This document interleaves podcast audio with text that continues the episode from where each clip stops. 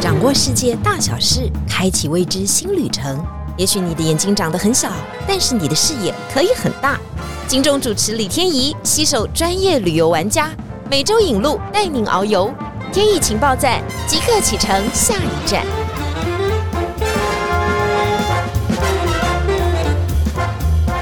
情报站，你说赞不赞？欢迎大家今天来到节目现场。今天在节目当中陪伴我们的不只只有我们的特别来宾哦，我们还请了两只小羊驼来到现场。这个羊驼可是很珍贵的，我这样摸着它的毛，我觉得它应该是正港货，不是盗版的。这一定是从秘鲁故乡来的。羊驼到底多珍贵呢？在秘鲁到底是什么样的存在？在今天的节目当中，我们也会告诉大家。不过，我们先欢迎我们的秘鲁达人黑马。大家好，我是黑马，我又来到天意情报站的现场了。哎，黑马，我们上次聊的是，我们上次讲的是玛雅、墨西哥，那我们今天要转台，我们要来到了南美洲。难不成你移情别恋了吗？没有，没有，没有，我的心都在那儿。对，中美洲下去就是南美洲，那南美洲就更大了，里面包容的国家就更多了。对，因为上次我们在节目当中有特别介绍过黑马，他就是是一个精通西班牙语的人。他说他。整个不要说老灵魂，年轻的灵魂几乎就是在跟西语系的这相关的国家一同生长，是，尤其是中美洲，尤其是南美洲，是是。那我们今天要介绍这个，应该算是南美的旅游大国，世界的旅游大国秘鲁了。对，没错，真的好多好多可以介绍。对，因为一般很多很多人心目中一生一定要去的，在秘鲁的马丘比丘，对，这个是不管怎么样都一定要去旅游去看看。去走走这样子。首先，先奉劝大家一下哈，有体力的时候不要先找近的玩。虽然我们在节目当中都有日本呐、东南亚这样介绍过，但是啊，因为到秘鲁或者到南美洲，真的是需要体力的哈。我说的体力包括了坐飞机的体力哈，是是，这个过程当中就是一个比较辛苦的过程啊。因为黑马在我们录音的时候、播出的时候，他刚好就在秘鲁。对对对，因为我们正要带团到秘鲁去，那我们这次团是十七天，这个走的部分是比较深度的。请问一下飞行的时间，他刚只轻描淡写讲了整个行程是十七天。我现在问一下这个飞行的时间。其实我们如果是从美国飞过去，我们是在 L A 转机嘛，那台北飞 L A 是大概十一个小时。那在 L A 再飞到利马，就是首都八个小时，所以加加起来不到二十个小时。但是因为还有转机啦，所以不到二十个小时，我们就可以到秘鲁。听到以后脚有没有在发抖？二十个小时，当然还要加转机的时间啊，中间可以在机场稍微休息一下，但是再这样夯不啷当加起来也是要一天的时间哈。那去这个地方，我们就要好好的玩，好好看，千万不要匆匆的回来，因为好不容易去了一趟哈。我们先请这个秘鲁达人黑马帮我们介绍秘鲁到底该怎么玩，因为我们总不能一直停留在那个马丘比丘的想法。对，它是不是有分成了不同的段落和不同的区间？对对对，我们可以先从。秘鲁这个国家来认识起，那因为秘鲁这个国家，我们一般所印象的就是所谓的马丘比丘印加帝国，但是实际上秘鲁可以玩的不只是只有马丘比丘，那当然它是主要的景点嘛。那像我们去到秘鲁，首先抵达的就是利马，利马它可以说是在整个南美殖民的一个过程当中，它有点类似像是第一个在南美洲所建立的一个殖民总督府，所以它保存非常非常多，而且非常非常具有特。色一些西班牙的殖民的建筑，尤其是它的老城区也被列为世界文化遗址。尤其是像利马，最近整个南美洲掀起这样子一个美食的美食之都，对，所以到利马。一定要去像什么全球五十大的这个餐厅，好对，一定要去吃一下它的秘鲁美食，这是最近兴起的。那秘鲁如果像这个利马，它是在靠太平洋沿海区嘛？那如果往南走，我们在太平洋沿海区，我们可以去参观，譬如像是举世闻名的纳斯卡线。对，这个纳斯卡线就像是跟英国的麦田圈齐名的，由此一说，就是像是外星人所留下的大型地，在这个。地上画的这种非常神秘的这些图形哈，那这个一定要搭乘小飞机来看。对，除了这个以外，还有就是在太平洋沿岸的离纳斯卡很近的这个巴拉加斯，它就有所谓的，就是你要搭船出海去看这个鸟岛的生态。那这个鸟岛呢，又有秘鲁的小加拉巴哥群岛之称，可以鸟很多，对，鸟很多，又可以看到很多不一样的生态，比如说像海狮啦、海豹啦，还有很多鸟。然后甚至于如果有幸运的话，还可以看到企鹅。但是这个企鹅都是隐藏在，因为跟鸟长得太像了，对对，你也看不出来。反正就是满满的鸟啦，对对对对，那。在十九世纪的时候，我们讲的三国的战争就是智利啦、玻利维亚跟秘鲁，他们就是因为要争夺这个鸟岛上的鸟粪，因为鸟粪是很好的对生殖来源吧，对对对，生殖燃料的来源，对对对，所以也是由此这样子的一个一个原因啦。除了太平洋沿海岸之外，那当然就是在以印加帝国为首府的库斯科，对安第斯山脉中间的这个区域，对对对，那这。这里库斯科，我们要去马丘比丘，就要先从库斯科开始玩，因为我们搭飞机从利马飞到库斯科，库斯科的海拔就一下子就来到了三千四百多公尺。对对对，那在库斯科呢，这个地方也是值得大家好好停留，因为毕竟它是曾经是印加帝国的首府嘛，所以它接下来就是被西班牙殖民之后，它保存了印加时期的建筑以及西班牙殖民时期的建筑，所以它是一个值得好好参观的。如果说我们要往这个马丘比丘前进的话，就会经过圣谷，圣谷之后就在欧亚达难博搭火车来到了这个马丘比丘的山下的热水镇。热水镇，对对，就是要往上爬了，往下，往下，往下，一路往下。库斯科到热水镇，它就是一个往下的一个这个部分。对对对，然后库斯科的海拔大概就三千四，那到马丘比丘的海拔是在两千四，对，所以它是一个往下的下的一个过程。对对对。那除了马丘比丘之外，其实，在我们刚刚讲的圣谷的周边，也有许多非常具有特色的一些印加小镇。嗯，比如说我们搭乘火车的这个欧亚丹丹博，或者是说我们在从库斯科到这个圣谷的周边，比如说像比萨克，哦，都有一些很特别的这些印加人的生活方式，这种活着的这种小镇，他们在市镇的附近都还保有这样子一个古迹。所以说，马丘比丘不是只有玩马丘比丘而已。对，我们在附近的。城市当中，其实都可以找到传统印加留下来的东西，比方他们的特殊的食物方式嘛，对，比方说他们特殊的编织方式，对对对，比如说像我们手上这个羊驼，羊驼，羊驼跟骆马，印加人他们懂得去饲养他们，骆马是拿来载物的。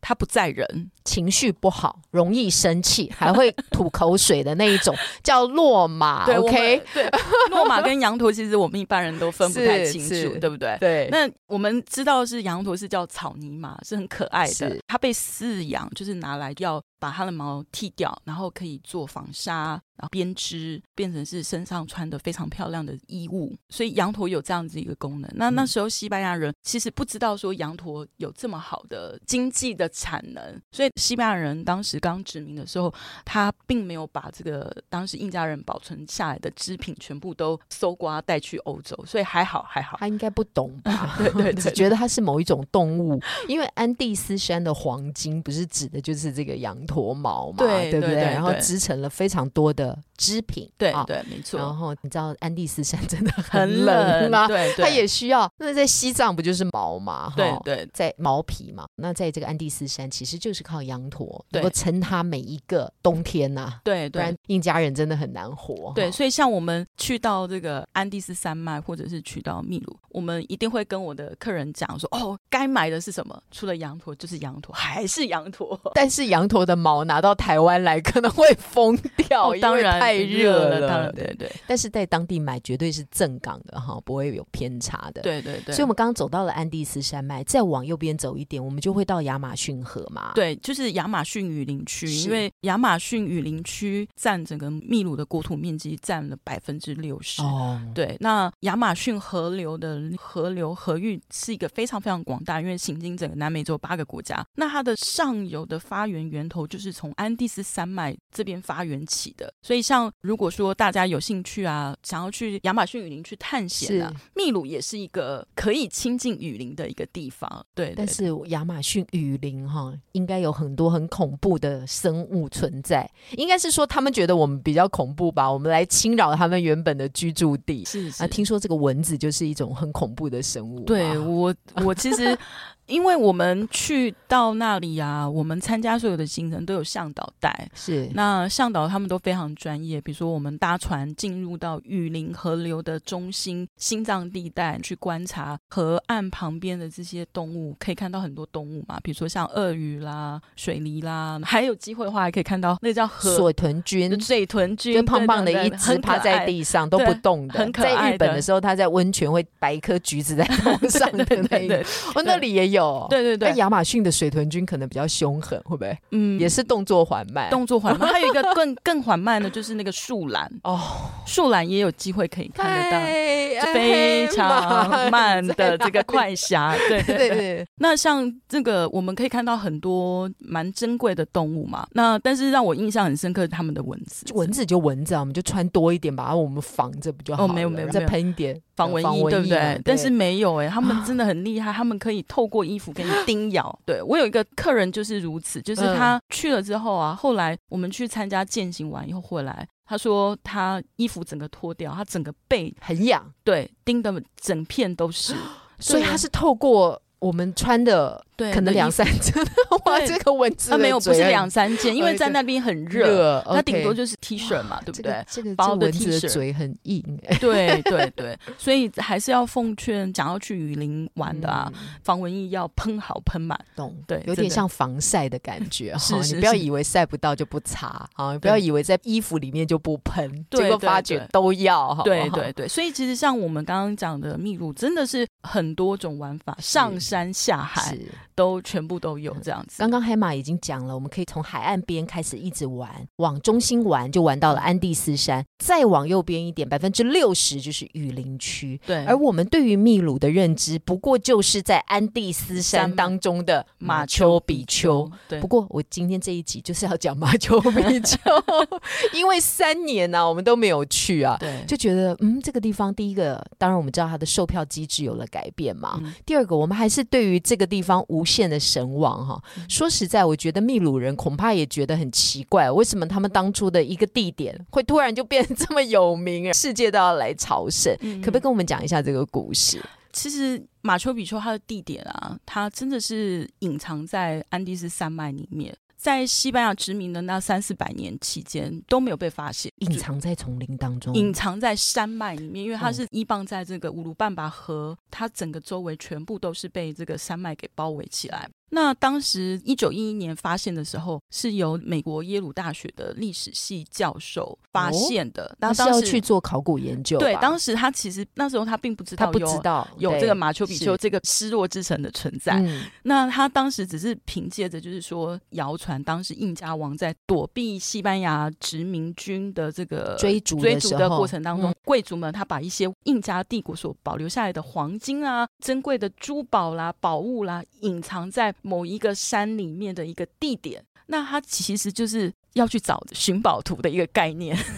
这里好刺激哦！所以就是印加王从他的库斯科城逃出来的时候，他必须有一个逃难路线哈。对，他如果在逃难路线当中要携带一些贵重金属的时候，哈，还要家眷的时候，一定要有他原本的行宫的存在嘛，嗯或者他在这个行宫当中就把他的大批的珠宝、珍宝藏起来。这个是在西班牙入侵之后所发生的事情。那当时误打正着，那个历史系教授他只是想要找这个宝藏所藏宝的地点。嗯那后来他就找啊找啊找，当时他就问当地的农民们。嗯那农民就告诉他说：“哦，我我不知道哎，但是我知道这附近有一个类似像一个城市的规模的遗址的存在，因为那时候已经是荒烟蔓草所整个掩盖住。那那个农民就把他带到这个马丘比丘，这个名字也是那个农民告诉他哦，这个地方我们叫它马丘比丘，但是实际上它到底叫什么名字，其实没有人知道。那。Machu Picchu 在西文当中有代表什么样的意思吗？他在有去 g 翻 e 译。C h u a 语，也就是嗯。印加人所说的这个是。G e c h u a 语的意思是古老的山脉、古老的人。哦。对，这个叫做 Machu Picchu，因为印加人除了我们知道印加人他是信仰太阳神嘛，那除了太阳神之外，他其实他把所有大自然的这种现象都视为一种万物有灵的这种嗯。多神制的概念，所以山对他们而言来讲是非常重重要的神圣的，他们认为山神是保护这居民的一个地方的神旨。对，那所以耶鲁大学教授有在 Machu Picchu 发现了特殊的珍宝吗？实际上他当时搜刮了蛮多宝物，带回了这个耶鲁大学。真的还假的？对啊，对啊，这件事情还经过奥巴马政府。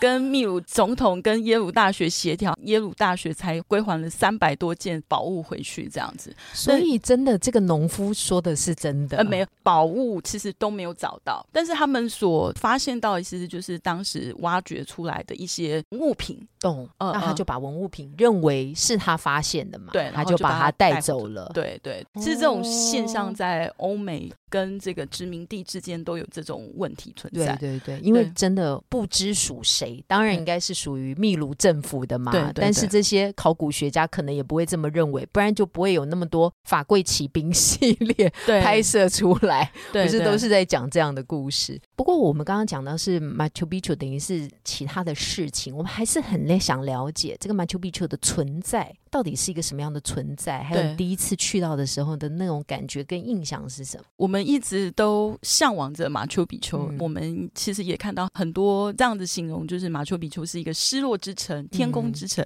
确实，当我们一到那里的时候，真的就感觉到宛如是人间仙境般。那其实这座城市的一个我们说的这个城市规模，是因为它整个用石头打造的这些整个城市规模，包括了广场、名家住的房屋。房舍、祭祀用的神庙，还有祭祀用的广场，还有帝王贵族所居住的这个居住的区域，甚至于连灌溉系统以及梯田都有。所以实际上，它是一个能够自给自足所居住的一个城市的一个概念。那到底盖了这个马丘比丘，到底是什么样一个目的？其实考古学家有很多种说法。有一种说法是第九世国王巴恰古底。他将整个印加帝国扩展到称霸南美的这样子一个非常辽阔的一个版图的伟大国王，有人这么说：巴恰古底这个第九世国王盖这个马丘比丘，作为他巡视国土的一个行宫的概念，落脚地。对，总是会累嘛，要睡上一觉。对，这是一个第一个 概念。第二个概念是印加国王来这个神圣的地点举办祭祀的一个场所，这也是第二种概念。或者是当地的一个方位正对了他们信奉的太阳神，也有可能有一种说法，是因为整个马丘比丘它是四周被山脉所包围，不管从哪一个角度都能看到印加人所尊崇的神圣的山，都能够从马丘比丘看得到，四面都会有对四面。山环绕，对对对。那我们刚刚有特别提到印加人对于山神的这个尊崇，那除了山神以及太阳神的敬畏，所以把这个。地方作为他们祭祀用的神圣的一个场域，其实是也是很合理的。对对。那另外一种说法，其实是耶鲁大学教授，他一九一一年当时发现的时候，他们发现了蛮多具这个女性的遗骨。所以当时他就提出一个概念，这里呢是作为太阳真女的一个献祭的地点，对，就是太阳真女的一个地点。这样，太阳真女有点类似像我们的印加人的后宫的一个概念，但是这个说法已经是被否决掉了。那大家都还是比较倾向行宫跟祭祀，对对的想法，对对。然后还有另外一种说法是，马丘比丘可以作为抵御亚马逊河流过来的这些野蛮民族的侵略，蛮荒之族在。对对，可能还有食人族吧，只是我们不知道而已。所以这几种说法都有。那但是因为它就是一个如此神圣而且又隐秘的地方，躲过了是个西班牙殖民的这个四五百年间，那到近代一九一一年的时候才被发现。那当时发现的时候，最主要他声名大噪原因是因为这位历史教授他回到美国之后，他出了一本书，叫做《失落的天空之城》的这部这部书，那才让这个马丘比丘推向国际。所以现在我们秘鲁政府也要发两次门票。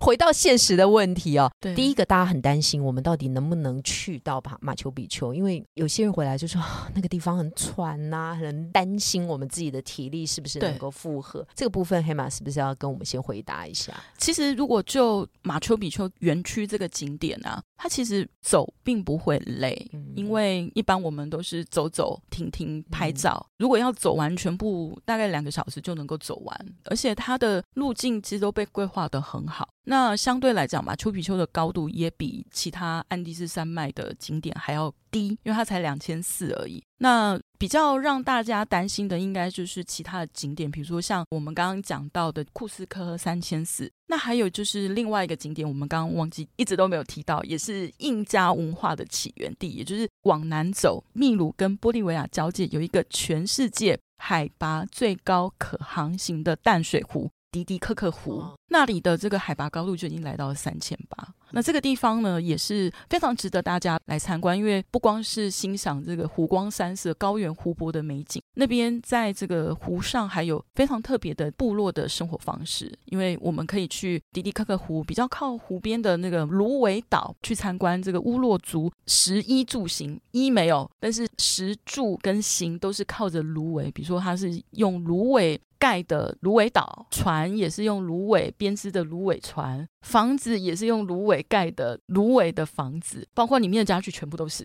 我们当然知道哈，秘鲁的行程绝对不会是只去看马丘比丘哈，这样就逊掉了。当然不能讳言的是，马丘比丘绝对是让秘鲁更彰显的一个旅游观光胜地。所以晴天旅游呢，其实在马丘比丘部分呢，也做了很贴心的安排哈，至少会在那里待上一段时间。对对对，我们其实，在规划的一个过程当中，我觉得真的是我们刚刚一直在讲怎么去克服这个。高山症啊，其实第一个就是要从低的玩到高的。所以在路线的走法以及就是各位如果要规划去秘鲁玩啊，可以先从低海拔的路线开始玩起，循序渐进，慢慢调整，循序对对，让自己的身体能够慢慢的适应这个高度，而不是一下子就飞到高的地方。好，这是第一个。那第二个，如果说你抵达海拔比较高的城市的时候，我们的动作就要开始放慢，然后吃东西也不要吃太快，也尽量不要吃太甜的，对，慢就是细嚼慢咽。让自己的身体慢慢的去调试。那还有一个最重要，就是要建议各位出发之前一定要去加医科或是旅游门诊去拿那个防高山症的用药，这是很重要的，因为难免啊，真的有备无患呐。对对对。最后我想请教一下，我们会在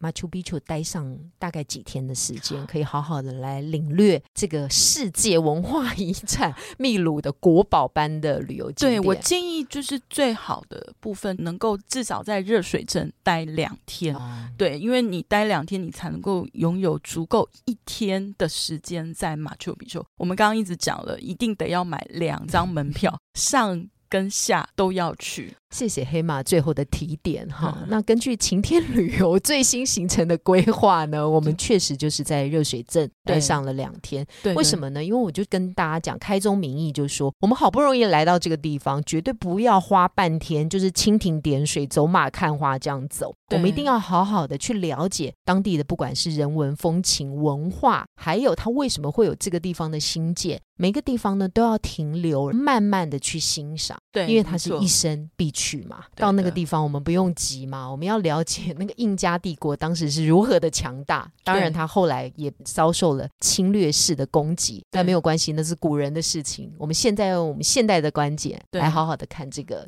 地点，对，这才是我们要好好轻松旅游一个很大的目的哈。对，就是要慢慢的旅游，是好好的享受。所以我们特别呢规划了五种行程哈。大家可以上网来看。不过呢，其实，在秘鲁当中还有很多很多是值得大家来了解的，包括它有很特别的印加古道。哎，各位，你有走过印加古道吗？还有纳斯卡线，这到底又是什么意思呢？在下集的节目当中，我们再请黑马来好好的跟我们提点一下。谢谢黑马今天来到节目，谢谢谢谢谢谢。也希望大家喜欢秘鲁的马丘比丘的话，你帮我们订阅、点阅、分享、按赞哦。那最重要的是要分享给你周边的人。如果最近有朋友也很想去秘鲁的话，哎，听到这一集一定是最好的行前功课，特别提醒大家了。那谢谢黑马今天来到节目现场，天意情报站，秘鲁有够赞，拜拜，拜拜。